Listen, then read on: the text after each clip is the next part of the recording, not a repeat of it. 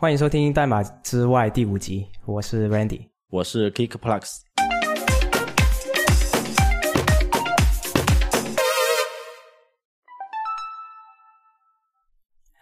今天我们邀请到了嘉宾是郭宇，我们请郭宇先打声招呼。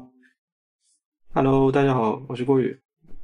呃，找郭宇来做嘉宾，其实是因为，其实大家都知道，就在几年前，郭宇曾经发了一个一篇文章，说他在二十八岁的时候退休，然后被广泛的传播，然后大家都对郭宇跟财富自由这个词特别想，郭宇可以在我们节目里面聊一些跟财富相关的话题，对，因为我知我因为我觉得对于所谓财富自由的人来说，可能他们对。呃，财富的理解跟我们是不一样的，所以我特别，我们特别想在节目里面可以听到郭宇聊这一部分的话题。对，对，明明都是同时期起步的程序员，怎么怎么回事 就后来天差地别了。是我记得，呃，当初我还在读高中的时候，郭宇那个时候应该是刚出来在支付宝实习，然后我还记得当时郭宇，呃的 GitHub ID 是 Touring Go。对吧？我应该没读错吧？Touring Go。对，当时我知，我当时知道郭宇，就是因为呃他在 GitHub 上面写了一些开源的项目，然后我知道他是支付宝实习的，所以就有了一些联系。嗯，然后当时就觉得哇，就是可能当时还是感觉说是一个还是社区上很活跃的一个人，然后后来也听说了多说这个项目，然后就没想到在几年之后就。完成了一个很大的身份的转变了。我我其实就是一个普通程序员了，谈不上什么身身份的什么签约。我现在也就是程序员，但只是说就是不不给，就是不给那些呃大企业打工而已。平常也自己也会写些代码，包括我现在自己的公司，呃，我也会写代码。然后谈到以前发生的事情，就现在想起来都很多年前的事情了。我我其实是啊，我是零八年上大学的，然后零八年上大学的时候，正好是北京奥运会嘛，然后。呃，大家印象也都很深刻，对那一年。但是那个时候，其实 iPhone 还没有真正的就是普及到我们就所有人这个这个手上来，就很多人还是买不起 iPhone。包括最近有很多人一直在吐槽张一鸣，二零一零年发的那条啊微博，说他买一个 iPhone 四，然后还有想想。对，那个时候是很稀奇的东西，就正好是我上大学那一年吧，然后。差不多，移动互联网开始呃开始逐渐普及了。那个时候已经有 Apple Touch，所以可以说这十年，从零八年到到一八年啊，我是我是二零年走的，所以是十二年啊，就是基本上是你可以见证一个中国移动互联网的，包括移动互联网这些网上的这些平台型企业、这些巨型 App、Super App 的啊一个发展历史。就是我觉得应该会有人会去拍这种电影啊，就是这这还是蛮值得。呃，纪纪念的一个东西，有很多有名的企业家以前都是普通的程序员啊，就是在这个过程当中啊，包括一鸣，包括最近上市的 Keep，Keep 的王宁啊，就在一二年他刚去北京的时候，他们团队也就三个人啊，在雍和宫的一个别墅里，都是一些很小的企业，然后慢慢过了这么多年啊，收获了很多用户，然后当然也很累，然后你看大家看到我有白头发，以前我都没有白头发，我去北京之前啊。所以我个人是零八年上大学的，然后那个时候学的是，呃，专业是政治学和 public administration，所以其实行政管理和这个写代码一毛钱关系都没有。但是我家里条件不是很好，因为我爸一直在生病，啊，卧病在床差不多快十几年了，然后后来成了植物人，所以我就想说啊，那我必须以后做点什么事情，自己可以，呃，至少挣钱养家，或者是让我自己独立出来。所以零八年的时候，啊，开始为我以前在深圳。呃，高级中学做的那个社团做网站，啊，就是刚刚考完高考的第三天吧，那那时候开始学写代码，啊，知道大家说那时候还在兼容 IE 五点五，然后当时买了一本书，就是呃，作者是百度的一个前端工程师，然后他叫 Web 标准化设计，啊，那个时候大家还在讨论 Web 标准化设计，就是不要用 table 啊，用用 diff 去布局啊，就是在讨论这些东西，啊，现在听起来不可思议，然后。呃，零八年开始学写代码，学了两年之后，去腾讯拿到拿实习的资格，但是因为当时才大二，啊，给 pass 掉。嗯，然后大三的时候是拿到支付宝的 offer，之后就去了支付宝，就就名正言顺就转正了嘛，就一直是在支付宝的的体验技术部，从二零一一年的三月份到二零一三年差不多年底的样子，啊，嗯，就是这这两年多，就是在在杭州，我基本上是住浙大，然后就浙大同学宿舍就在杭州，呃，就就相当于是锻炼我自己本身的技术，因为我本身也不是科班出身的。然后那个年代，因为大家，嗯，学校里面教的东西，尤其是 computer science，中国的呃大陆的这个 computer science 专业教的东西和和真正企业当中用到的东西相差还蛮多的，而且有很多很多的技术交叉的学科的技术。你像前端就是一个非常典型的交叉的学科的技术。然后前端有有有做前端的呃 framework，像小右啊，有有做前端的 testing，然后后面有很多 testing framework 出来，所有的这些东西都是当在当时都是在一个未萌生的状态，所以其实，在二零零八年、二零二零一零年那个时候是很古早的一个技术技术时代，呃，对互联网的技术来说，就是现在来看是一个非常古早的技术时代，就有点我们从一零年看到两千年，就是刚刚出现电子商务的时候的那种感觉，所以我入行算是比较早啊，那个时候很多优秀的工程师，啊，加入到呃支付宝也好，百度的也好啊，其他一些大的企业也好，他都不是科班出身。然后这是一个很有意思的一个现象，在当时是因为，因为我当时住在嗯我江大学的同学宿舍里头的时候，我就看他们就是因为这是很优秀的软件工程学院的毕业生，他们都会选择会去一些比较给到高薪的企业啊，在互联网公司当中可能就是百度。因为百度在零九年、一零年的时候就有那个百度新计划的，他们当他们当时认为年收二十五万人民币已经相当高了，就是对对于应届生开的那个 offer 来说，百度是相当是最高的。然后阿里巴巴的企业可能是在二三线的这样一个阶段，所以非常优秀的人才，那都会选择去像高盛这样的投行啊，或者像微策略这样的外包公司。那现在的年轻人看起来不可思议，因为现在大家都想进 BAT 大厂了，是吧？啊，在那个时代是啊。呃，稍微稍微可能成绩没那么顶尖的，或者是资历没那么好的学生，可能会选择去互联网公司。所以现在看起来，其实这个时代还是蛮公平的，因为其实有有相当多的机会会调到这些互联网公司，不管你选择是哪家公司，啊，都会有一个呃超出其他行业的回报。啊，在那个时候看来，这个其实就是一个非常无奈的选择。对，所以话说回来，去到支付宝之后，嗯，在支付宝待了两年多。后来就觉得，当然有一系列人生的变故吧，我自己的情感上的因素也有，然后，呃，也觉得在阿里巴巴待的可能会那种生活会比较一眼望到头啊，就选择从阿里巴巴离职，然后在深圳待了大半年之后，回深圳待了大半年之后，就去北京加入振宇的创业公司，就是多说啊，多说和图虫是同一家公司，图虫没有人，就是我们是业余时间在维护图虫的的项目，所以。这两家公司最后在二零一四年十二月份被字节跳动收购了，啊，收购完成是在十二月份的时候，所以十二月一号我就是就是就顺势加入了字节，一直在字节工作了六年半，到二零年的二月份的时候离职的。所以我的我的我的职业经历其实很简单，就就是嗯，作为一个前端工程师自学的，然后去到支付宝，然后觉得阿里巴巴的生活可能太安逸了，当时是这样子啊，因为当时微信支付还没出来。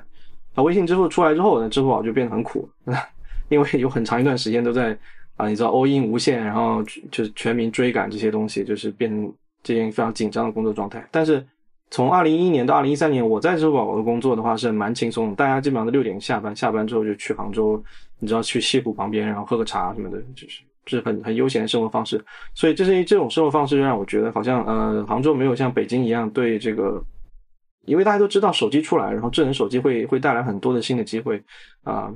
大家都知道这件事会肯定会发生。然后，但是杭州并没有那么强烈的创业的氛围在当时，所以这是为什么我当时要选择要去北京的一个很重要的原因。然后后来就一直在北京待着，待了我人生当中最长一段时间就在北京待待六年多。我在深圳都没有待过这么长时间啊，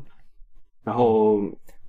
很辛苦，因为在字节。啊，和以前在途中和多说不一样的那个生活方式完全是不同的。你知道，我们很长一段时间都是有八年左右的时间都是大小周的，然后每个月可能只能双休一一周啊，啊，就其他时间都是单休，啊，这个这个在在很多公司看起来不可想象，而且大部分时间都是十一点工作到晚上两三点才回家休息，啊，当然家和和和公司也很近。对，你当时的。感受到这么苦的时候，你的心态是怎么样的？是想走吗？还是说这是值得的？嗯，我我对自己的感觉，呃，在在他的初创时企业的那段时间，可能和现在在自己的的朋友对自己的感觉不太一样。因为我加入自己的时候，我们才两百多个人啊，然后就只有两层楼，而且两百多个人当中有可能有大概三分之一左右是工程师，然后那些工程师都是非常优秀的工程师。就是我我曾经嗯，我们被收购的时候，我搞不太清楚这是一家什么公司，然后振宇打电话跟我说，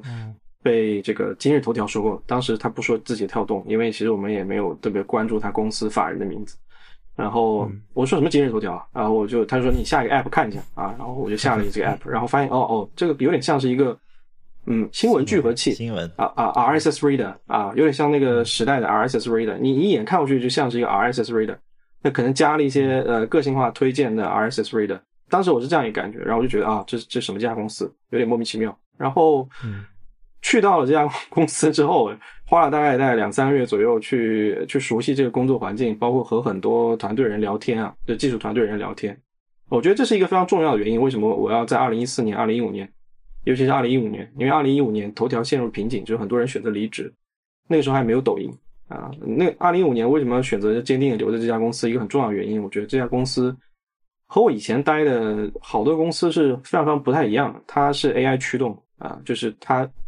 它整个的一个东西都是它的企业是在 AI 驱动的情况下，它的很多的产品的决策、做实验的方式啊，都和其他的公司不一样啊。当然有很多成体系的东西是后话。在那个时候，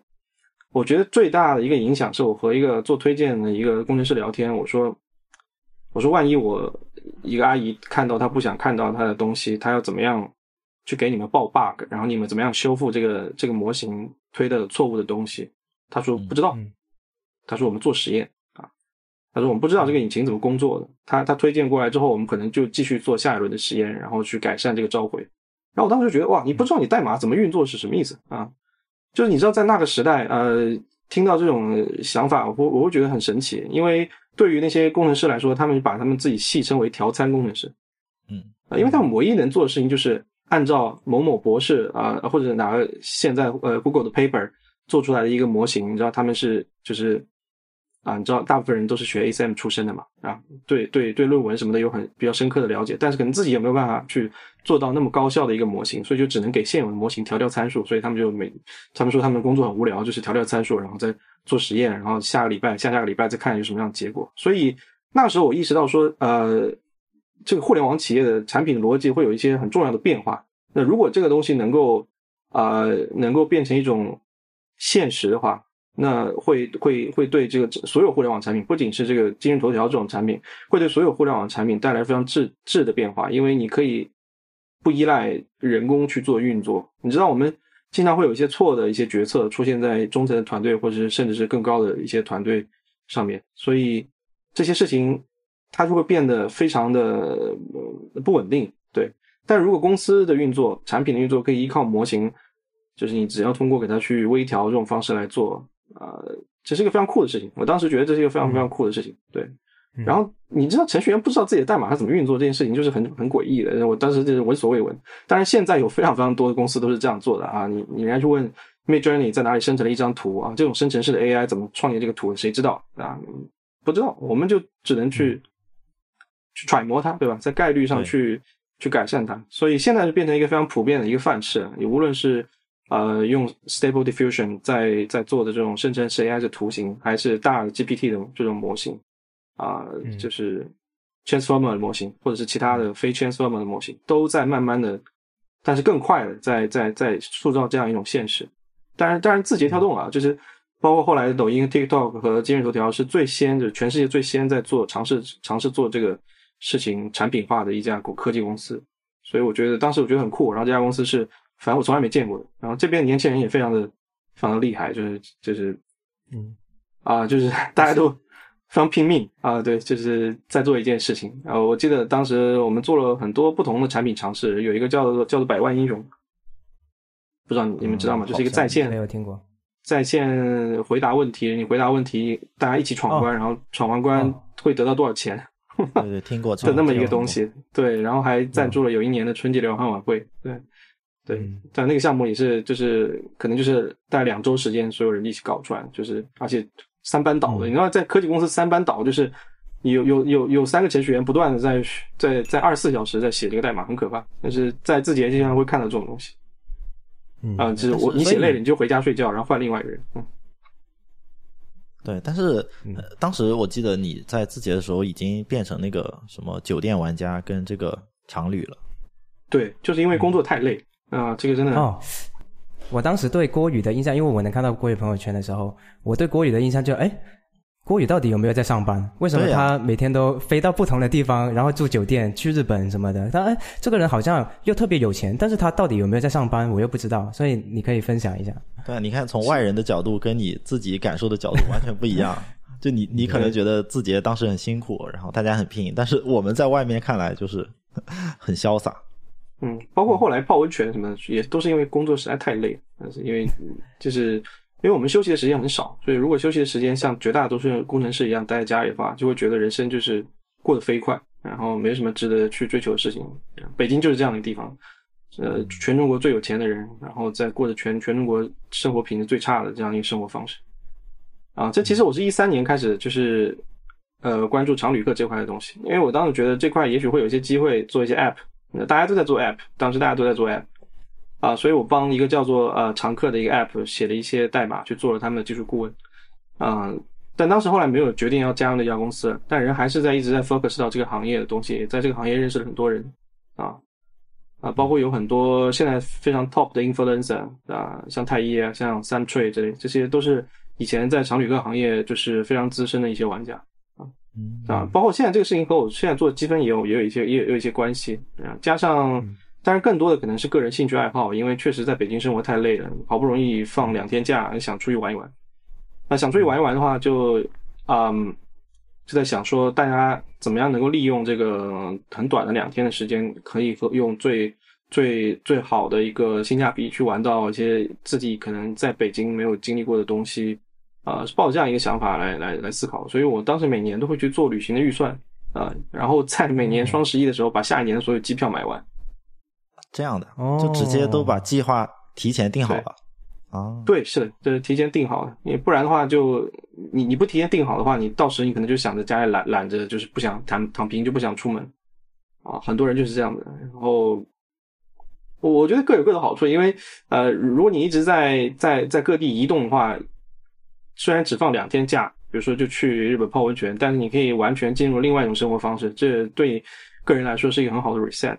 啊。如果你不不去这么做的话，像大部分程序员待在家里或者甚至待在公司的话，就是会会蛮抑郁的啊，就是因为人的精力毕竟是很有限的，你不能就一直去投入这样一个紧张的工作状态，你要有紧有松有弛，不然的话就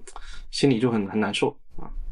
所以嗯大家都说字节一年，人间三年或怎么样，很多人工作压力太大，他如果不好好调节自己的心理状态的话，他工作个两三年就受不了就走掉了，这种人也蛮多的。我我甚至以前还有很多项目组的人，就是去在一六年、一七年，甚至还离职去快手的都有，就是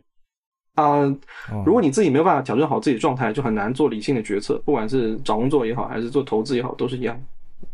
嗯，对，所以旅行和住酒店对你来说就是一种这样的调节的方式，是吗？嗯，算是吧。呃，我个人的兴趣爱好，包括后来的泡温泉，其实都是一样。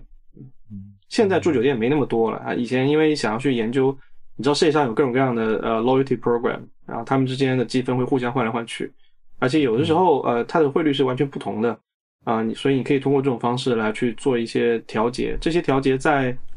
像我这种每年会定旅行预算的人当中来说是非常重要，因为这样的话我可以把一年的旅行预算做到成本最低啊对。因为我因为我出去玩的时间是固定的嘛，那就是我我知道我我在前一年的时候就知道我公司什么时候是放两天假，什么时候是我可以请到三到五天的假期，所以对我来说是一个衡量自己预算就节省预算的一个很好的方式。对，完全没想到你就是你的兴趣爱好的来源的动机是这个。那嗯，后来就是你发表了那个，就二十八岁的时候，那那条微博，我记得当时影响力很大，然后我还在下面评论了一下。你知道现在都有人每天点赞我的那个评论，都不是点赞你的那条微博。对，所以我很奇怪，对，当时是一个什么样的节点，然后什么样的一个呃想法让你决定退休？然后你当时对退休的一个定义又是什么？其实这个事情想了很久啊，然后那个退休信是二月份发出来的，其实二月份也没什么人关注，就是我的一些朋友，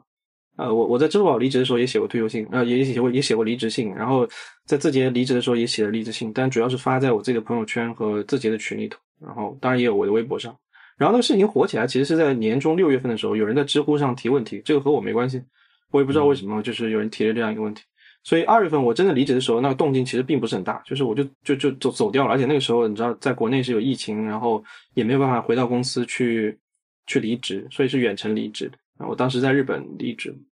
然后至于退休这个事情，我想很久了。呃，我其实是从二零一七年就开始想，啊，想到我觉得公司差不多能够上市的二零一九年提提的离职，然后交了交代了半年的业务，然后二零二零年走的。嗯，所以基本上这样一个过程。为什么一七年要要要想这个事情？因为我觉得，嗯，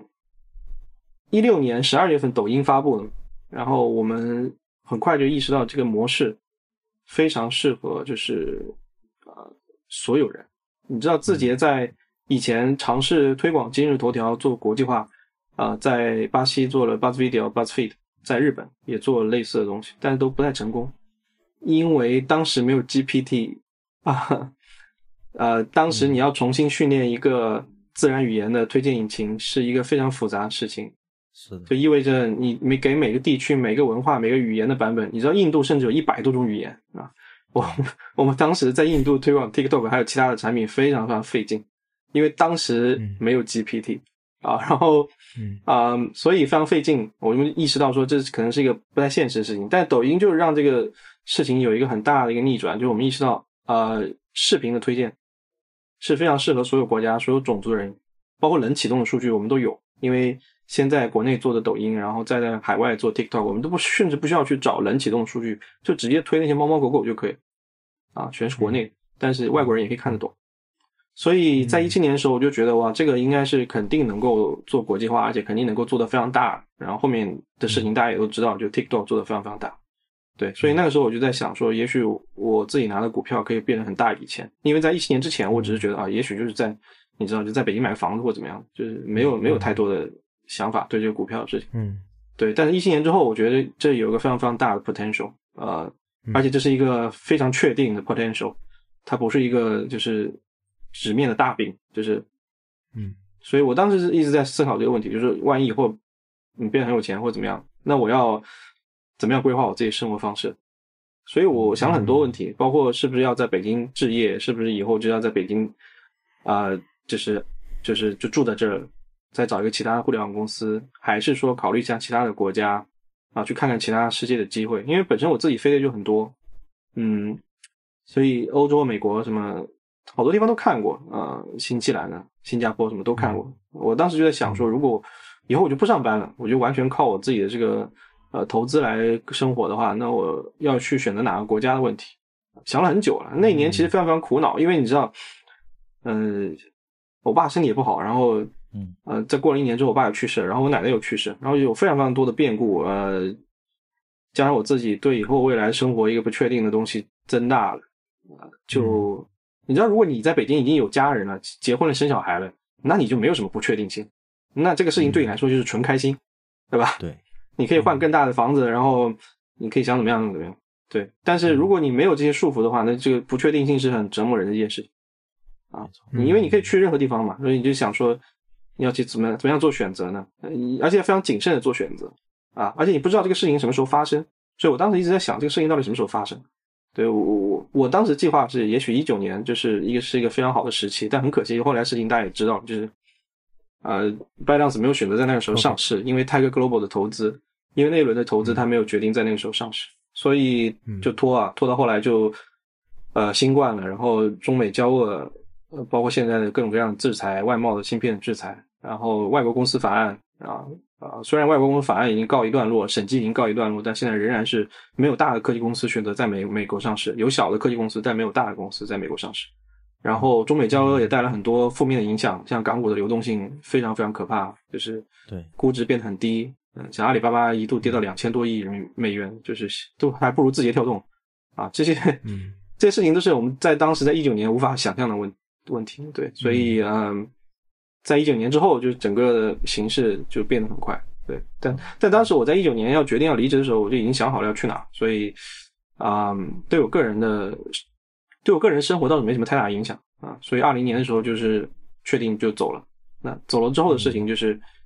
这好像和我也没什么太大关系，因因为我主要还是在日本待着，然后你知道日本就是，呃，这外面怎么样，日本都不会有太大的变化，嗯，所以生活的稳定性就是还蛮确定的，就是我现在感觉在回看那个时候的选择，就可能觉得已经离我很远了，嗯嗯，本来我接下来想问退休之后的感受，但是我听了，呃。这么长一串就是人生的经历，其实我的感觉就是，虽然你说你的职业经历很简单，然后呃，好像每次选择都是呃很轻松的选择，然后就是听起来好像很谦虚，然后正好运气也赶到了当时的那个节点，但是我我是在想，呃，如果你从现在这个节点回头看以前的某些决策，你觉得哪一个决策是对你影响最大的？就是某一个可能从宏观角度来说，可能。呃，就是比如说加入呃呃去去北京的创业公司啊，或者说加入啊支付宝啊这些是对你影响大。但可能比如说某某一个微观角度来说，是哪一个最核心的点触发你做出这么多就是一一连串运气爆棚的决策的？对，因为你想你的专业都不是，比如说专业都不是 computer science 嘛，那你最开始就选择了走程序员这条路。然后后来走程序员这条路之后，嗯，加入的公司又是支付宝，它为什么不是其他的一些？因为当时呃万众创业嘛，它不是说呃只有支付宝一家比较有前途的公司，大家看起来都是非常的 promising。然后后来你呃从支付宝离开之后，为什么又选择了是北京而不是深圳？比如说，就是这一系列的，其实其中虽然你的时间节点都比较早，你看都是呃一几年一一五年以前一五年以前真的是黄金的时期嘛。但是，嗯，对啊，大家在那个时间有很多人其实也是在跟你差不多历程，但是只有你可能走的就是一路比较顺畅一些。所以我在想，肯定是有有一些呃核心的观点让你驱使你做出了这些一系列的决策的。如果要说什么特别大的决策，那就是从杭州离开去北京嘛。我觉得这个是很大的一个决策。对，因为其实呃，当时支付宝的生活还是蛮优越的。嗯，大部分人和我同期加入支付宝的同事。都两年都买房了，因为当时杭州房价才六千七千多一平，在那个北，在那个西湖往西边就西溪那边，呃，你你知道我们工资一个月都远不止这些，所以，但当时这是一个很幸福的，对吧？对他们来说，想要结婚就结婚，买车就买车，买房就买房，而且阿里巴巴甚至提供呃五年的免息的，就是住房补贴的贷款，大概几十万人民币的样子。所以和我同期加入支付宝的，基本上现在都已经小孩都两个。因为他们很早都都确定了他们自己想要的生活方式，而且很早都买车买房了，很早很早的 settle down。然后我在一三年选择要走的时候是是蛮另类的一个选择。我爸当时还没有就是变植物人，我爸当时还有意识的时候，他就很生气，因为他就觉得哎呀，好不容易找到一个大公司的工作，为啥走？很多人理解不了这个。嗯，呃，对，但全民创业是二零一四年。二零一五年的事情了，对，二我在加入支付宝的时候是二零一一年，当时还没有这个全民创业，大家当时大家还没有选择想要去互联网公司，这个是时间节点还不太一样。然后去北京，为什么去北京？因为，啊，因为我在离开支付宝之前，我在暑假期间去北京参观了两个公司，一个是一个是那个豌豆荚，当时豌豆荚还活着，啊，我有个朋友叫海浪高海浪，他在豌豆荚，还去看另外公司就是粉笔网原题库。啊，就是去了这两家公司，对，然后我就感觉哇，北京这个氛围和和杭州完全不同，尤其是中关村，啊，很很令人神往，对，所以我觉得如果想离开杭州那种比较安稳的生活方式，想要去趁年轻的时候去闯一闯的话，呃，在那个时候看来，北京是最好的选择。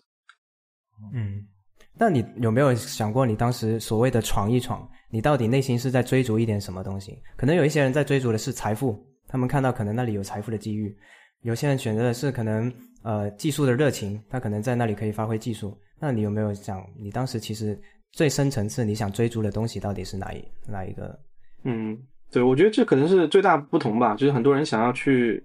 呃稳定一点生活，我当时就是抱着我想要去追求一些不稳定生活的这种期待去的。所以不稳定的生活的期待呢，当然是想要就是说呃加入一家公司，然后赚到大钱啊。嗯。对，这个是我当时一个有点像 take risk，就是只有承担风险才有更大的收益嘛，对吧？对，是的，因为当时在很多人看来，杭州偏安一隅的，然后又有一个阿里的职位，又可以过得比较轻松，这是这个完美的人生，对吧？嗯啊，所以 我在杭州的很多同事，他们也没有离开杭州，一直到现在还有很多老同事是在阿里。嗯，嗯，确实。所以你是什么时候开始开始做你提到的投资方面的事情？是一三年，一三年从杭州离开回深圳的时候，在当时深圳，呃，我在深圳短暂工作过，在糗百短暂工作过几个月，然后在深圳。那个时候，所有人都在买腾讯的股票啊，你你就随便从高新园地铁站出去，然后就是一些人让你开户，然后买港股，啊，所以我当时听得很烦了，然后我就说开了个户就买港股，然后就在做定投。一三年，对，一三年，嗯，啊一三年你那个时候出高新园地铁站，就是很多人都在说这个。哦，你当时还是对这些都是一无所知的，是吗？就对我这这这纯粹是巧合，因为我就觉得这纯粹是巧合。我我我我开刚开始做港股投资纯粹是巧合，因为我觉得反正我有点闲钱，我不知道放哪里，嗯然后就正好是在深圳，然后就就开了户，开了户之后，呃，就一直在做定投，而且也没有也没有用比较比较频繁的交易软件，很长一段时间都是在用招商证券买，嗯嗯，啊，你定投的策略是什么？当时就只就是把每个月存的钱存就是扔进去，没有什么策略啊。因为你知道你要把钱弄到国外很烦，要很大的钱的话，所以就每个月慢慢弄，就是这样的方式来做。哦，嗯，然后到什么时候开始你对你开始对理财这个事情想要去研究一下？应该是一八年、一九年吧，因为当时我觉得，如果我要以后要要要依靠投资来生活的话，呃，除了我之前在一三年买的一些 Bitcoin 之外，然后除了我做的一些港股投资之外，这些钱可能还不够，呃，那我就必须要把我的 bydance 股票置换成其他的啊、公司的股票，或者置或把我港股的股票置换成美股的股票。差不多从一八年左右开始，那个时候选择开始离开港股，把腾讯卖了，然后啊、慢慢的开始做美股投资，到现在差不多有五年左右的时间。哦，所以你从一三年到一八年都是都是随便就是就是把钱放到那个地方去。定投。那你觉得你当时的财富积累主要是靠的你是靠的是你的定投，还是说你在字节跳动的这些股权？字节跳动给的工资很低啦，因为我们是老员工，嗯。所以啊、而且而且我很长一段时间根本没有卖过股票，我我现在还持有很多，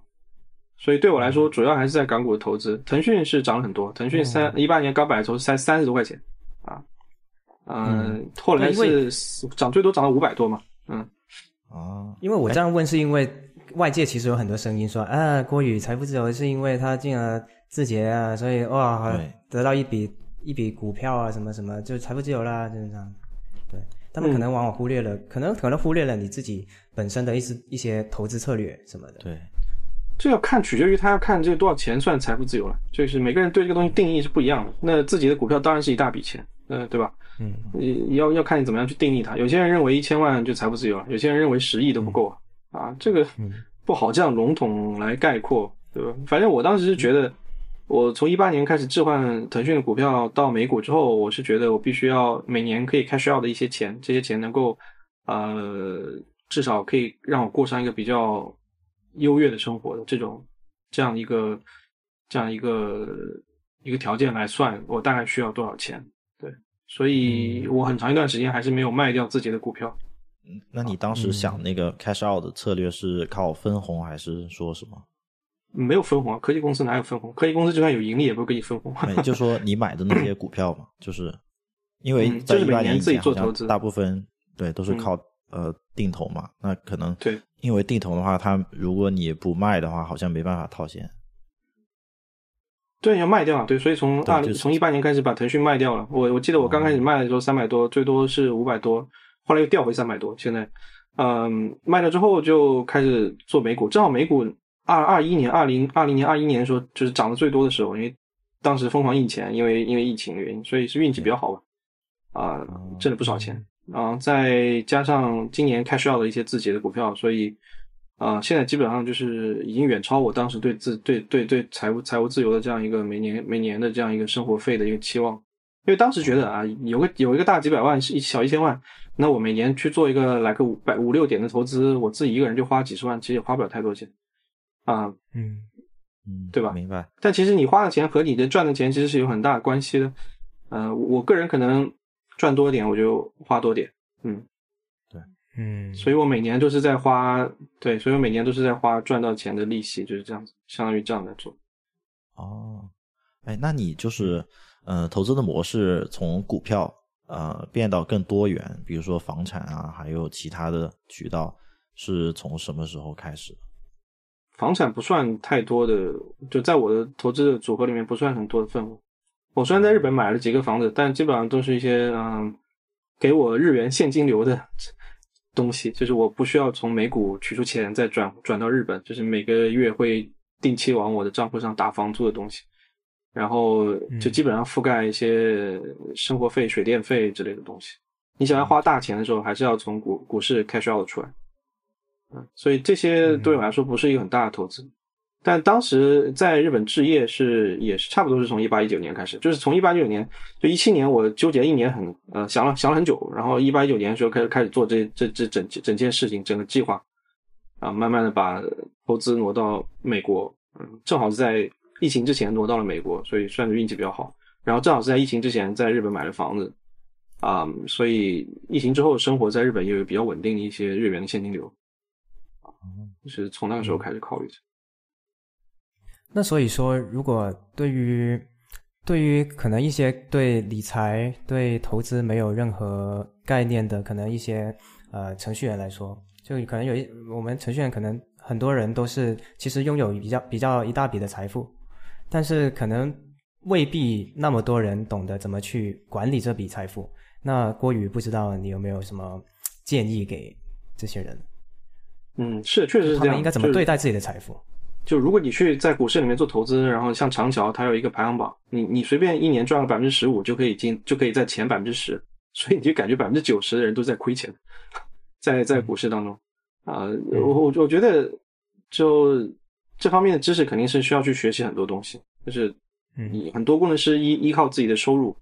尤其是薪资的收入占自己的大头，然后财富的领域里面靠房产的财富占领域的大头，这个风险很大。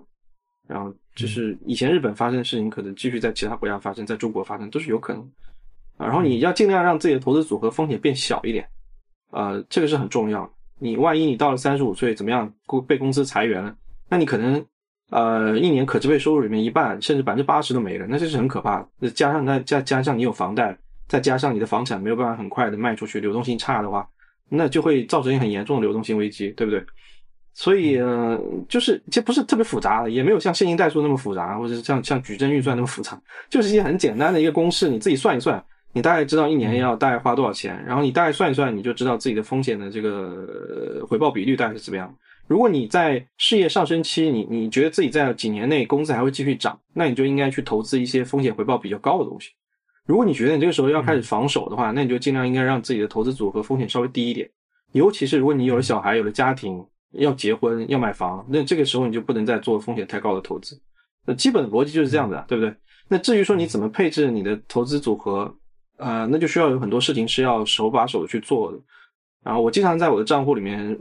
比如说，我说我在买了什么股票，然后甚至还有很多人问我美股怎么开户，你就问我干嘛？你直接去搜了，对不对？就就就这很简单的事情，你需要去迈过一个一个小的门槛，然后你你你开户完了之后，你要入金，然后你要选择去做什么样的股票。在你做了一定的时候，你你你开可能会开始考虑说自己意识到自己是一个喜欢风险的人还是厌恶风险的人啊？你意识到这一点之后，你可能就是一个比较合格的 trader，因为你可以开始依靠自己的性格来调整你的投资策略。然后，如果你是一个比较爱好风险的人，你又喜欢去追逐市场上的热点的话，那这时候就可以考虑做一些衍生品，去学一学衍生品的东西。那这些所有的东西都是要学，就像你学写代码，你学 JavaScript 你要学，你学 React 要学，就是你都都是要去学，你要去看文档，然后你要去看视频，看这些前人的经验什么之类。但是投资这个市场，这个 market 这个 financial market 比写代码要更不稳定，对，它有很多东西不是确定的，不是说你学会了你就一定能够做到。啊，对吧？以前像我写代码的时候，我就觉得啊，这有个 bug，然后我但是找不出来在在哪里，它可能是一个非常复杂的好几个系统的联动的 bug，很难复现，也很难排查。但是我知道我肯定可以找到它，对吧？嗯，这个是有很强确定性的东西在这里。那很多程序员就有这样一个思维在，但是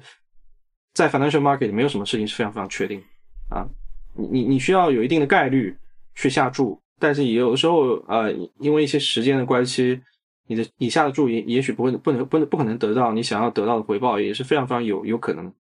但是做投资最有意思的一点就在于这个市场的机会是永远都在的。那这一点对于写代码来说是啊，对于工程师这个行业来说是非常非常具有巨大优势啊。所以这是为什么很多北美的高材生他们要选择去量化，要去选择去一些嗯，就专门去做高频交易的公司啊，投行。去这些公司去实习个一两年，或者去做个两两三年班的这样一个很重要的原因，因为他们可以从这个里面理解到，他们通过什么样的一套方法论可以抓到这些无处不在的、每天都会发生的市场上的机会。但是你知道，我们我们很少会有这种这种能力，对吧？啊，我们需要自己花好几年的时间去去自己去学啊。这个这个是其实中国在中国人就是包括工程师也好，其他人也好，在整个这个金融市场当中最缺乏的一个能力。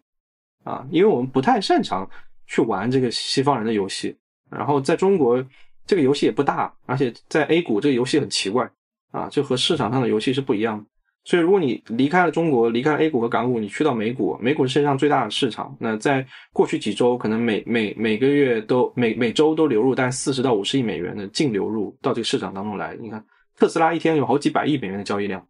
啊，远超中国可能所有科技公司加起来的总和。所以，在这样一个市场当中，你要去预测市场是几乎不太可能的，哦，它是一个非常非常完全竞争的博弈，所以你去理解它需要很长的时间，加上我们又没有这种经验，我们没有这种去大公司量化交易基金实习的那种能力，所以大部分人啊，一旦进入到一个市场当中去，要去领领领，要去领领悟它的投资的诀窍，或者是理解自己呃对风险的偏好，来制定适合自己的投资决策，是需要很长的时间，这就意味着。你必须要马上去做这件事，因为如果你拖的话，就会一直会越长越来越长，你的机会流失就会越来越多，就像种树一样，对吧？嗯，你要不十年前种，要么现在赶紧种，啊，嗯，所以 这个是我最大的一个建议吧，我是这么建议的。包括我，我很多其他的亲戚朋友问我说，我说，那你赶紧去搞啊，你你要交学费，你迟早就要交，你现在赶紧交？啊，对，如果你一觉得自己想要去赚那个赚赚那个钱，但又担心赔钱，那你现在赶紧赔。啊，不然的话，你永远都不知道自己到底适合什么样的一个交易风格，你你也理解不了这些行业的这种公司到底要要怎么样去进行交易，啊，嗯，对，我觉得这个是很重要。对，如果你不想做一个 trader，你是想说，那我就是每年赚点小钱，赚个七八个点啊，十个点，那你就直接去买指数就可以了。啊，这这这你就甚至不需要去做什么投资决策，那只要需要把一些小的门槛过掉啊，开户入金，然后你就买买买指数就行了，嗯，就是很非常非常简单的事。就像大部分美国人一样，因为大部分美国人他们养老金就放放在这里买指数嘛。嗯嗯嗯，那你有没有什么推荐的相关资料？就是什么书啊、视频啊之类的？我没有看过，甚至不知道指数是什么东西。那他怎么去学习呢？我是自学，你基本上去一些券商开户，他就会有那些课程啊，你把那些先看完吧。包括衍生品，其实都是自学的啊，因为他们都会有对应的课程的。券商其实希望你非常频繁的交易，因为他们赚的手续费，包括你融资费用，他们都赚的是这个大钱啊。对，对他们来说，融资费用是大钱，所以他们希望你频繁交易，希望你开杠杆，所以他们希望你理解所有的能够用来交易的东西，包括正股、衍生品，还有各种各样的啊期货什么之类的东西。你知道现在在 crypto 领域里面，很多人在玩啊玩 future，玩期货，而且是那种永续的。那这个是风险很大的，但是大部分人对这个风险完全没有任何理解，对吧？为什么那些人就直接上来去买了几个币，然后买了几个 token 就开始买，就开始玩风险最大的衍生品？我觉得这个和 DeFi 和这些就是 CEX，像币安或者是这些其他的 CEX 的这个教育是很重要的。你你难以想象，一个开美股的人，然后马上这个这个这个证券的这个 app 就叫他去玩玩玩期玩期货或者期权，这不可能的嘛，对不对？大家都是让他去买基金、买指数嘛，对不对？大部分人都是这样。但是如果你是 crypto 的韭菜，那那你开了一个币安账户，马上就让你去买合约，就很奇怪。对对，但是所以我就我觉得啊，如果你想要找教材，那第一件事情是开户，开完户了之后，你就有各种各样的教材，首先找到你啊。但至于你怎么根据这些教材去来做交易，是成为韭菜还是把别人当做韭菜的话，那就完全看你自己的造诣啊嗯，感觉国语已经不是那个，就是他又过了一个境界。就跟用那些笔记软件的，最菜的人用 Apple Notes，然后最牛逼的人也用 Apple Notes，然后中间的人 大家分都在分析各种各样的生产力工具。嗯，因为因为嗯嗯，怎么讲呢？世世界很不公平的。一旦你的这个这个这个金额，就是资金的数额、资金体量上上升到一定程度之后，你可能有的时候不用考虑太多。你像巴菲特，他他可能最大的投资决策都是很简单啊，这在外人看来就是觉得他在扯皮，但其实不是。他他之前说，像 Elon Musk 干的事情是很难的，他不愿意干难的事情。就是他他说他和那个谁就只想干一些简单的事情，比如说他们最近买了日本上市的股票。这个这件事情逻辑超简单的，就是因为日元会日元的利率很低，所以他们从日本商社发日债、发企业债，然后从日本民众那里借钱，然后再买赚美元，啊，就是赚一个利差。但他资金体量大呀，他一边买几千亿美元，啊，所以他赚的钱呢，我们做什么其他的高杠杆的东西都赚不来。对，哎，这这个有点像打德州的时候，忙住比较大的时候赚的也比较对，就有时候有点受挫。就比如说，感觉呃，别人资金小的时候赚一年，比如说二十个点都没有，比如说资金量大的人可能百分之二的点都赚的多，这种很这这个世界是这样的，对对，嗯嗯。所以当郭宇郭宇，你当当你第一次意识到自己突然拥有了这一笔这么大的财富的时候，你你当时有？心态上有有什么变化吗？就一七年的时候，有段时间都蛮抑郁的，因为每天晚上睡不着觉。本来工作就很累了，两三点才回到家，然后又睡不着觉，就一直在看一些偶像剧，看到六七点，然后睡两个小时。偶像剧。对，因为当时真的很烦，就是因为太多不确定的东西了啊，所以对我来说那段时间的这个转心心心态的转变是非常痛苦的啊，没有那么。你是说，是这笔财富给你带来了一些不确定性？对，因为那个时候要想我到底要怎么花这个钱啊，我要怎么样花，怎么样去配置这个东西才能让我以后一辈子不工作？我把这个目标放在上面，呃，所以就有好多要想的事情。嗯，我也我也好想经历这样的烦恼啊。关键是我在想，是什么什么量级的钱让你有了呃，就是有选择的困难？因为我在想，可能呃，怎么打比方说呢？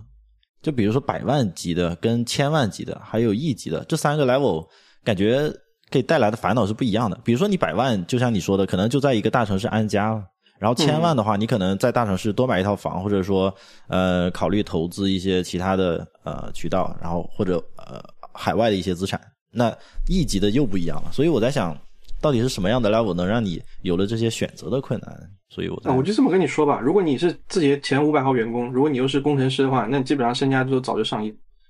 所有人都是这样。只是我，只是我把这个东西分享出来，很多人根本没没有没有在网上说这事。嗯嗯，而且有很多早期员工，几十号的员工，他都非常非常多钱。而且像我以前的老板郑宇，他都是非常非常多钱，他可能是我十几倍。像郑宇啊，可能觉得。去做个更大的事情，就是做事业更幸福。像有些人可能觉得有小孩，然后家庭和睦更幸福。那对我来说，可能我觉得我我觉得一辈子不用上班，我可以想去哪去哪啊。那这种自由自在的这种吉普赛的生活方式，可能更对我来说更幸福。所以这不不好，这个不能一一而足的去讨论它。我觉得每个人对幸福的定义是不一样。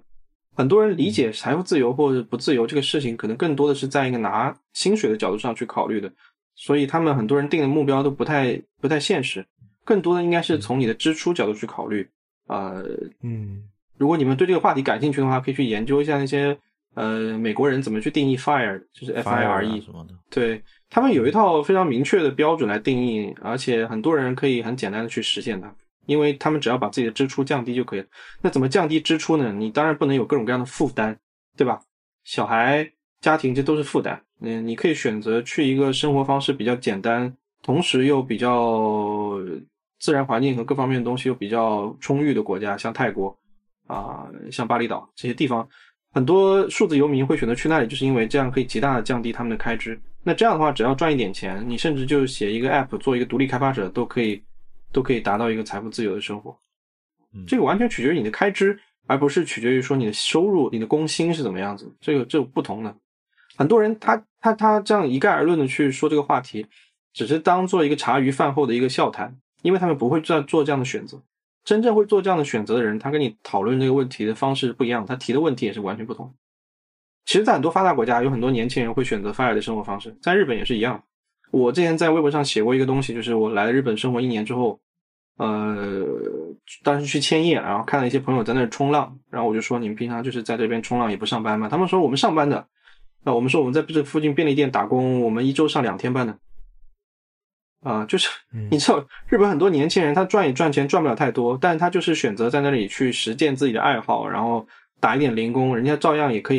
一一一周休五天，对吧？也也也饿不死啊。当然他们也不会选择结婚生小孩，就是，嗯，所以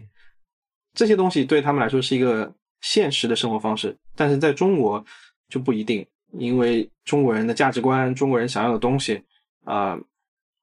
可能太多了，然后。这么多的东西很难去呃支撑你要实现一个财富自由的生活，所以你在小红书上一看都是说什么哎呀年薪几千万，然后房子五五千万不能算中产，那咋不能算中产呢？是不是你一天吃饭再花几个钱？我我很不理解，你知道吗？就是这种完全是那种创造焦虑的那种话题。不要说在上海了，五千万你在哪个国家？在美国，在纽约都不都算是富人了，对不对？这绝对算是富人了。那你不要花那么多钱去买房嘛？你说五千万在上海买，只能买一个稍微好一点的房子，你别买不就行了？啊，就是 你有五千万纯金融资产啊，不是房子，你有五千万纯金融资产，现金在哪个国家都是富豪了，是不是？所以，嗯，更现实一点就是来看的话，如果你你们或者是就是听这个节目的听众。真的在乎说我自己想要把把自己的生活方式塑造成为一个 fire 的方式，或者是一个财富自由的方式的话，那你首先要干的事情是衡量自己一年到底花了多少钱，今年花了多少钱，去年花了多少钱，对，然后再衡量一下今年和去年花钱是不是已经让自己生活已经有一个比较比较比较愉悦的一个一个一个状态了，是不是手头还紧了，还是说现在花的钱已经觉得生活足够好了，没必要买的东西也不需要买啊，已经足够满意了。如果足够满意的话。不不考虑其他风险，那你其实按照现在的这个支出去去做一个大概十倍或者八到十倍左右的这样一个总金额的纯金融的一个财富，你基本上就是财富自由的状态。因为你八到十倍的收入，你一年不管做做些什么投资，你哪怕你买美债啊，美债是零风险投资，一年五点五利息，对吧？你一千万都有五百五，都有都有都有五十，就是五十五万的这个纯现金收入啊，五十五万不够你花吗？我觉得一个人是够花的，尤其是在中国，你你甚至因为你不上班了之后，你你花你可花的钱其实比较少了。这个真的是我自己个人的感言。我不上班之后花的钱少了很多。你什么奢侈品啊，啥东西不需要买了？你鞋子、衣服你就整天在家里，或者是去一些乡下，没人会管你，根本不需要跟人就比较，啊。车子你甚至都不用买好车了，因为我 我发现我买了好车，我不在东京开没意义，所以在乡下就随便租租车或者买个破车就可以了。嗯。你会发现，你不上班，你离开这个社会，你到这个社会的角越角落之后，你能花的钱没那么多，所以我，所以我才会说我我以前的推算有点太多了，没有必要那么多，啊，就是如果我不特意去买一些很贵的东西，我不刻意去一些很贵的地方旅行的话，我就在日本待着，我真的花不了多少钱。啊，所以 从这个角度来看，我都花不了多少钱了，但大部分人来说，应该更更不需要花多少钱。嗯，你如果按照十倍来算，一年你花个二十万，你有个两百万，你都可以自由了啊！你就拿这个两百万去买美债，啊，这样的话就可以永续的去去去去维维系你现在的生活方式。但但你要住在一个一年花二十万就够的地方啊，比如三亚或者什么其他地方，我我不知道，反正很多地方很多这种地方都有的。你可以去泰国，这是为什么很多人想要去泰国的原因，因为泰国医疗很便宜，泰国医疗超级便宜，而且也不需要排队，而且他你你甚至不用买医保。啊，不用买保险，你就直接去看病就可以，便宜的要死。而且泰国吃的也很好啊，天气也很棒，对吧？娱乐也很多，这是为什么很多人选择去泰国的原因。对，所以如果你的视角放的很大，财富自由是一个很轻松的或者没那么难的话题，fire 这是一个更简单的话题啊。fire 它定的那个标准是一年百分之四，就是你年消费额的百分之四啊，年消费额除以百分之四就是你需要的投资额。对。但现在这个高息的社会，你一年买个美债就五点五的利息，对吧？嗯，这个零零零风险的投资回报。嗯，OK，呃，关于财富，我想问郭宇的最后一个问题是，呃，郭宇，你现在回过头来看你二十八岁的时候写的那篇退休的文章，你觉得里面有哪一些是没有变的？有哪一些是你变了的？嗯，泡温泉什么的。这种爱好应该还没有变，呃，变了的话，可能就是之前我想说，嗯，做一个十年的计划，也许可以写几本书啥的，但是现在也就写了几几篇中篇的小说。然后去年因为城市画报停刊了，导致我这个呃撰稿人的这个职业也没了。本来一个月还有七百五十块钱人民币的收入，是我唯一在国内报报这个这个收入税的，报这个叫叫什么？就是他们会给那个报那个收入税，就是你的那个劳动所得啊，就工资工资的那个税的唯一的一项也没有。所以我我觉得可能相比于我以前定的计划来说，是写东西写的比较少啊，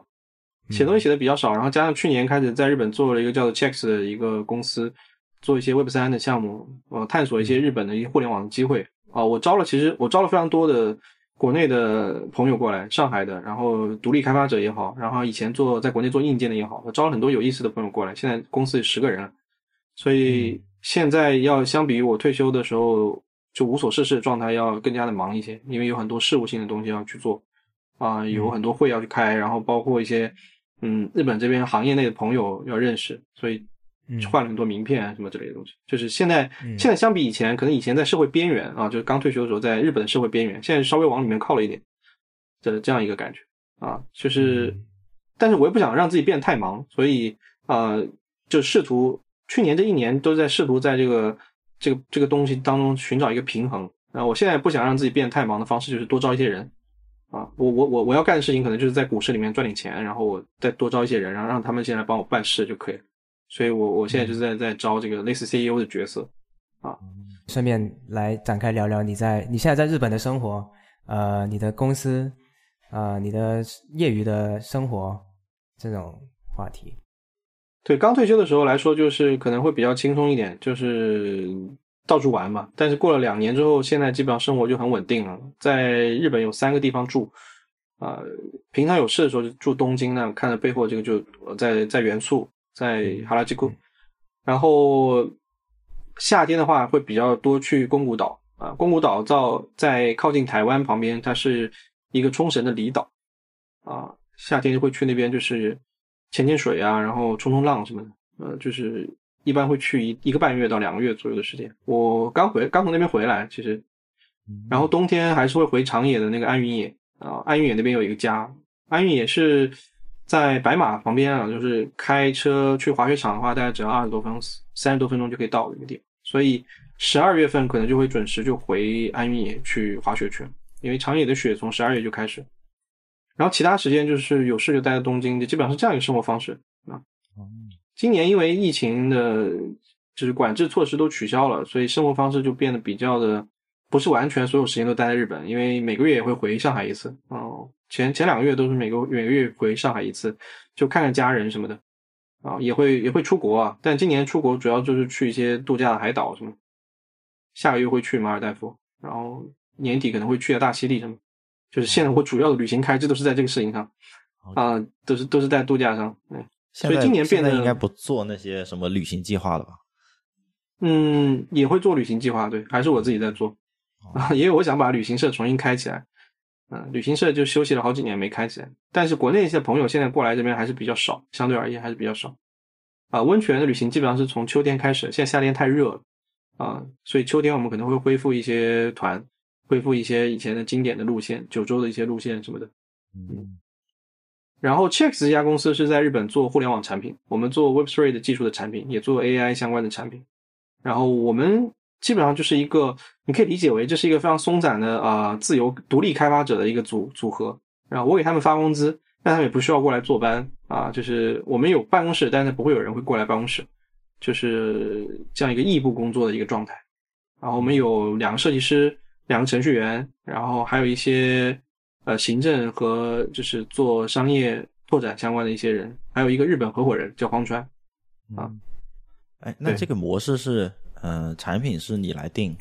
产品的方向，还是说，嗯，哦，OK，产品是我来定，对，但是也会有一个呃，project manager 来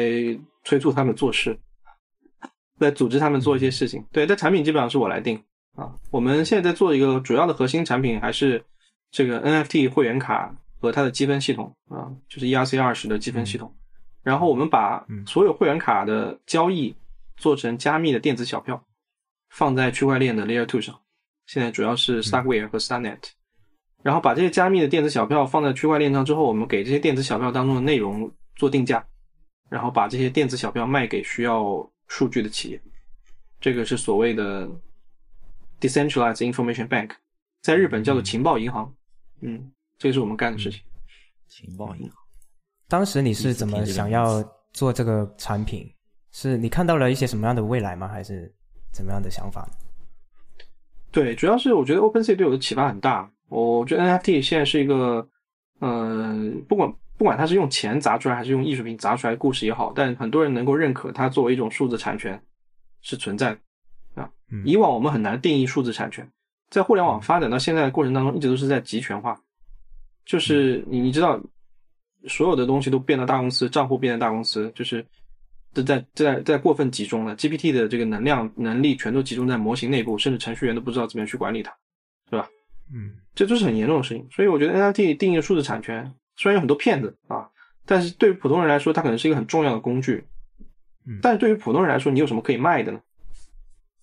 这个是我一直在思考的问题啊。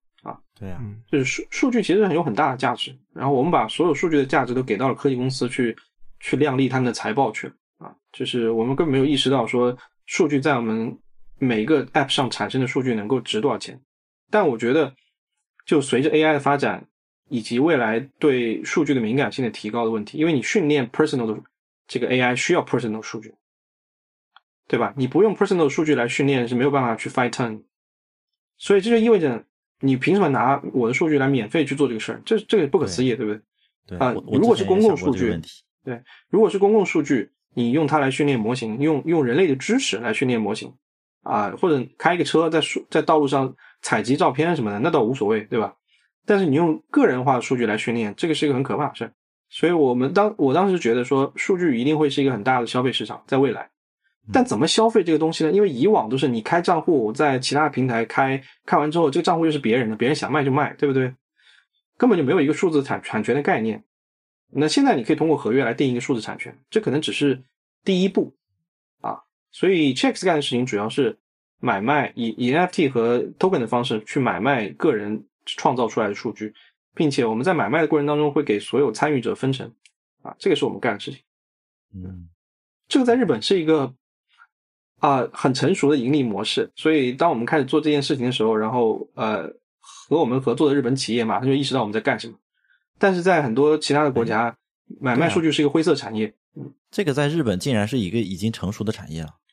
日本有情报银行法啊啊，中国没有啊。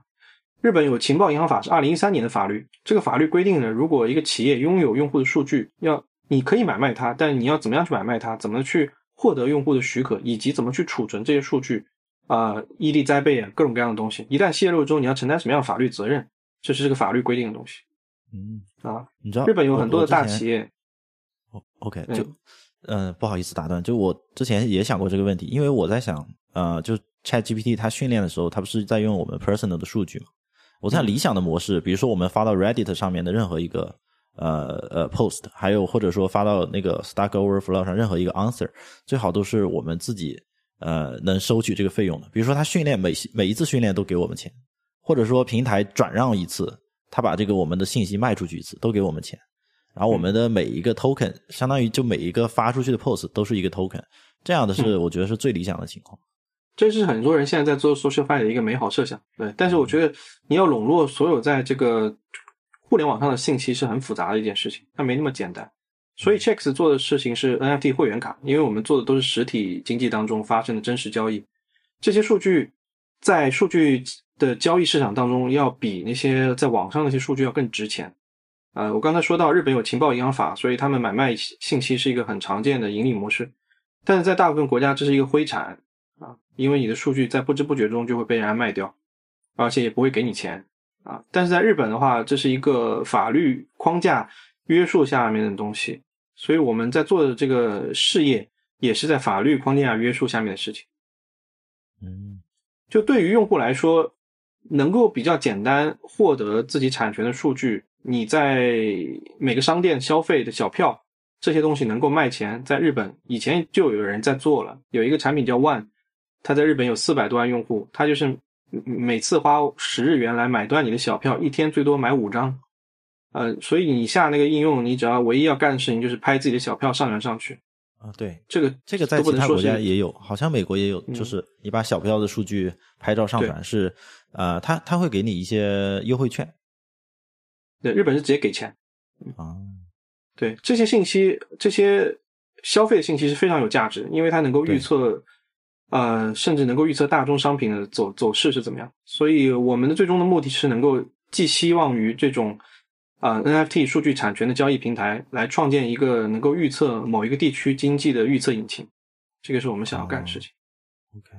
对我知道那部分数据是非常有价值，尤其是这种消费数据。我们比如说能 check 那些 credit card 的消费数据，但是像现金的数据是真的很难 check。然后这部分这是为什么？对对，就是数据很有价值了。因为我们如果综合起来啊，电商平台，然后 credit card 的消费数据，再加上现金的消费数据，就能宏观的知道啊某一类商品或者说某一类经济然后正在崛起啊之类的。对，这是为什么？其实情报银行大部分都是由银行来做的原因，因为他们知道所有人的消费的情况。其实远在二零一一年的时候，呃，我在支付宝做年账单，呃，支付宝就已经知道这些东西了。嗯，啊，你的七大姑八大姨买了什么礼品送给你，他都知道你马上即将要发生啥事，很可怕，对吧？但是，但十几年前其实淘宝就有这样的能力，但我不清楚为什么他们完全没有用这个东西，他们只是用这个东西来去做一些那种炫耀的产品，像是年账单这些东西。对，可能是有内部可能在用做一些推荐算法之类的，不知道。嗯，所以你当时选择日本是，呃，应该没有考虑这么长远吧？就只是因为喜欢这个国家，喜欢这个环境，然后去的，就没有考虑说什么创业啊、创业的氛围啊，还有创业的这些啊，就是好的条件啊，还有一些创业没没有考虑这个都没有考虑。在创业角度上来说，日本不是一个很好的选择，你直接去美国不是更好吗？啊，这样的吗？对，美国有资本市场，有最多的钱，最多的工程师，最优秀的工程师。呃，其实来日本主要是认为，我觉得日本的生活方式，然后加上他的生活品质比较好，所以他的人均寿命是全世界最高的。啊，医疗各方面的东西都比较好。我纯粹是觉得想活的时间长一点，再加上我喜欢泡温泉，然后温泉旅馆其他地方都没有，就只有日本有啊啊，所以对我来说，我一直在纠结。二零一七年、一八年的时候，我一直在纠结新加坡还是日本，但最后还是选择了日本。因为我觉得新加坡太小了，太小了。我会觉得，如果我生活在新加坡的话，那我每天都要出国，或者每个周末都要出国，而且我又周我又只能去周围那些比较一致的国家，就是热带的国家，对吧？如果我想要在新加坡滑雪，那我就要反季的飞到澳大利亚去，这很可怕，对吧？所以它不是一个四季的国家，就是它它的生活方式会比较的单调。哦，加上新加坡有很多不不太利于外国人的法案，呃，我我我个人不太喜欢这个国家政府，他们对外国人和本国人完全是区别对待。但是如果你在日本，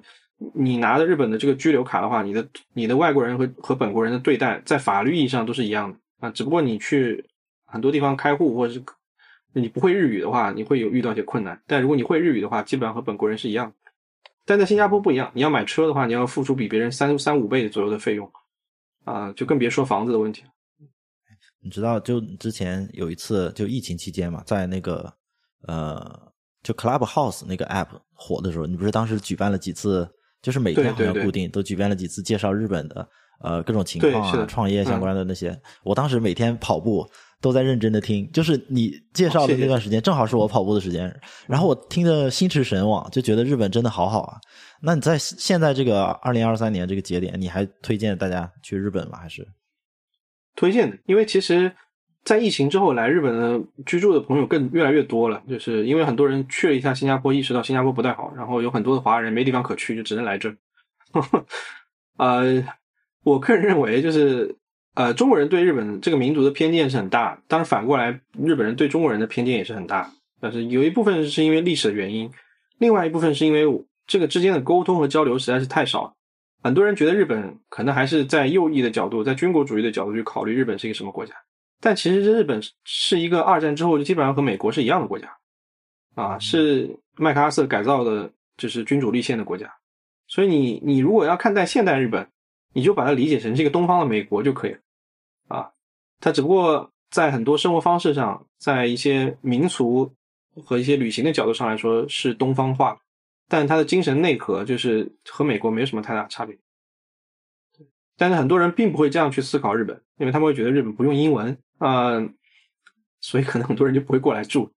啊。我觉得可能语言是个巨大的鸿沟吧。对，但是它的内核和美国没有什么太大区别。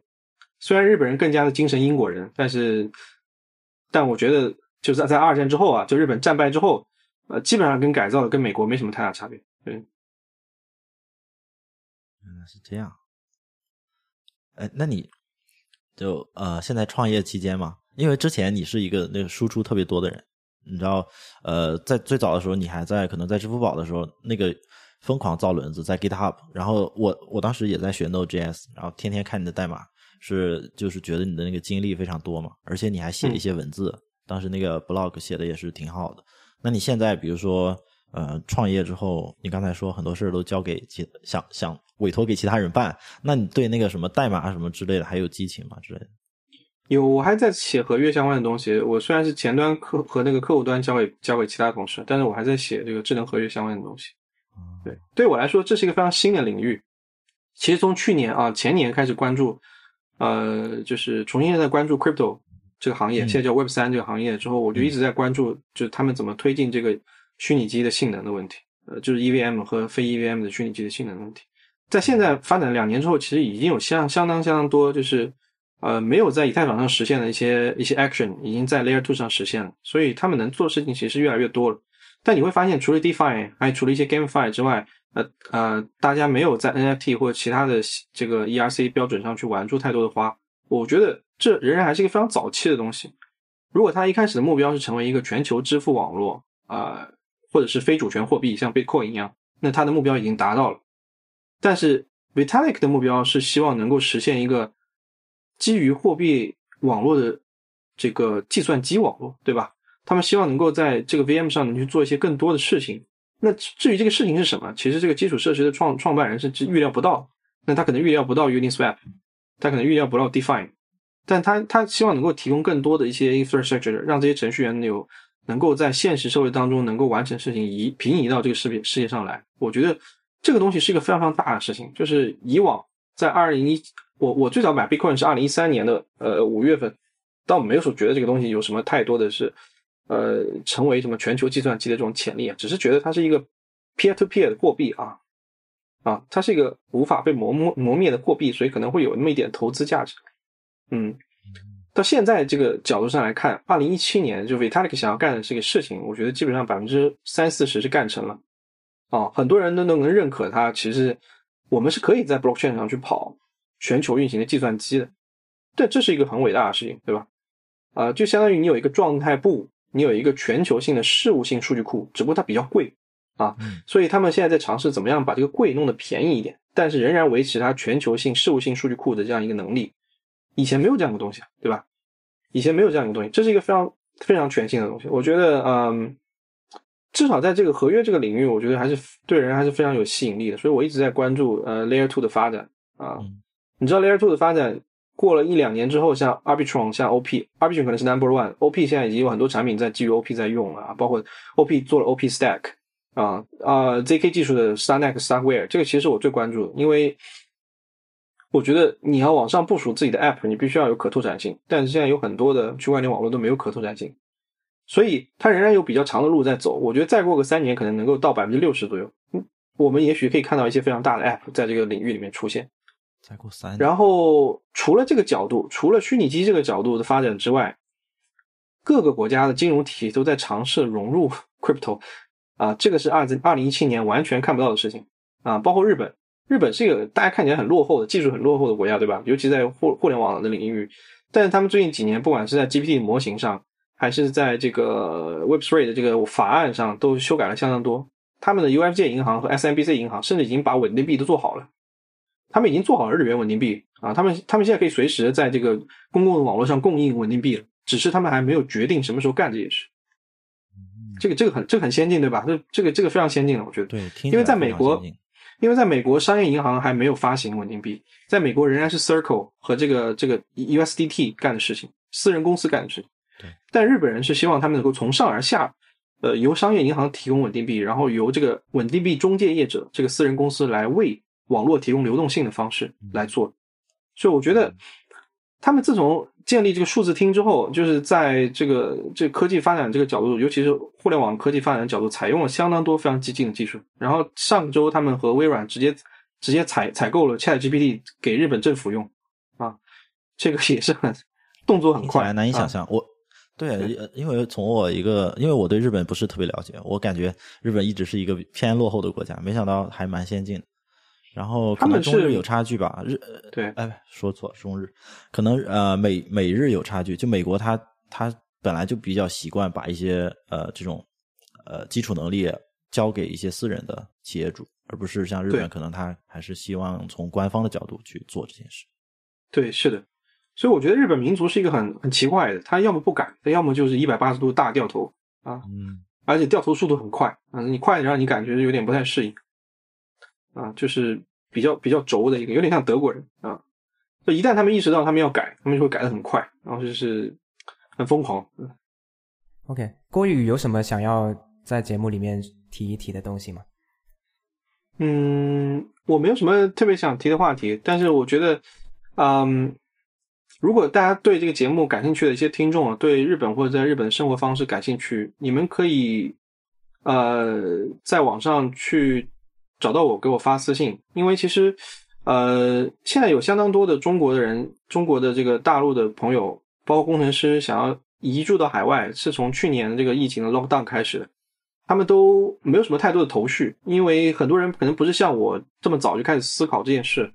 呃，所以很多人是被迫的，就是想要干这样一个事情。包括我们从上海招的很多雇员，我们公司很多同事，他们都是被迫的，在很短的时间内去选择要怎么样去移居到其他国家啊。所以我个人建议是说，如果你如果这个这个节目的听众对这个话题感兴趣的话，呃，要好好思考一下，就哪些国家是适合自己的生活方式。哪些国家不适合自己的生活方式？那最好的办法就是你过来玩一趟，然后过来住一段时间，但是不要去打卡啊，就是就是过来作为居民这种方式住一段时间来体验一下。因为我确实也意识到有很多的朋友，呃，比较仓促的来日本，尤其不会日语的话，尤其尤其是有很多朋友选择了用非常简单的呃这个叫什么呃语言学校的这种签证过来日本，那他就会突然意识到，哇靠，这个国家完全和自己想象的不一样，因为。他作为居民，他要用日语去很多，要用日语去和很多的地方的这个这个部门打交道的时候，他就会认认为日本人很很死板或者怎么样，他有很多不太喜欢的地方。就认过来之后感到失望的人也也也挺多的，但是过来之后感觉到非常开心满意的人也是挺多。所以在这个节点，会有很多人很很很着急，说我一定要怎么怎么样。但是有的时候很多事情急不来，就是嗯，就如果。这个节目的听众对移居其他国家或者移居日本感兴趣的话，你有啥问题可以直接在推特上发私信给我啊。呃，就关于这个话题，我们前几期也稍有涉及，然后我稍微补充一下，就是呃，因为我自己也是不停的在折腾嘛，我从呃内地到香港，然后从香港又现在到美国，我在想，呃，关于呃移民这件事，它其实是一个非常重大的人生决策，所以说呃一定要做好 research，然后。呃，做 research 如果实在没有头绪，最好的方法是找一个已经在当地生活了最起码两年以上的人，来去跟他面对面的沟通，或者说呃约一个视频聊天。就因为网上的资料，你不管是呃 Google 搜出来，还是你自己去啊看一些私人的博客，还是说呃找一些各种各样的渠道看文字版或者视频版，它都是有一些呃就是吸收的信息的偏差的。然后不一定适应你想知道的真正的问题，所以你最好是找一个这个人呢一对一聊一下，然后深入聊完，你可能就是对你真正感兴趣。比如说你你现在家庭每个人的家庭情况都不一样嘛，对吧？你现在有孩子跟没有孩子，你结了婚跟没有结婚，然后你是打算一个人先过去，还是呃全家一口气就过去？就各种各样私人的问题，你在网上是很难找到答案的，不是说每篇博客会适应你的情况的，所以你最好是找一个人。可以单独聊一下，然后在网上的话就可以找，比如说去日本可以找郭宇，然后去香港或者美国可以找我。对，那我们就聊到这样，好，感非常感谢郭宇，非常感谢感谢两位，嗯，感谢两位的时间，感谢大家收听这一期的代码之外，我们下一期再见，嗯，拜拜，拜拜，拜拜。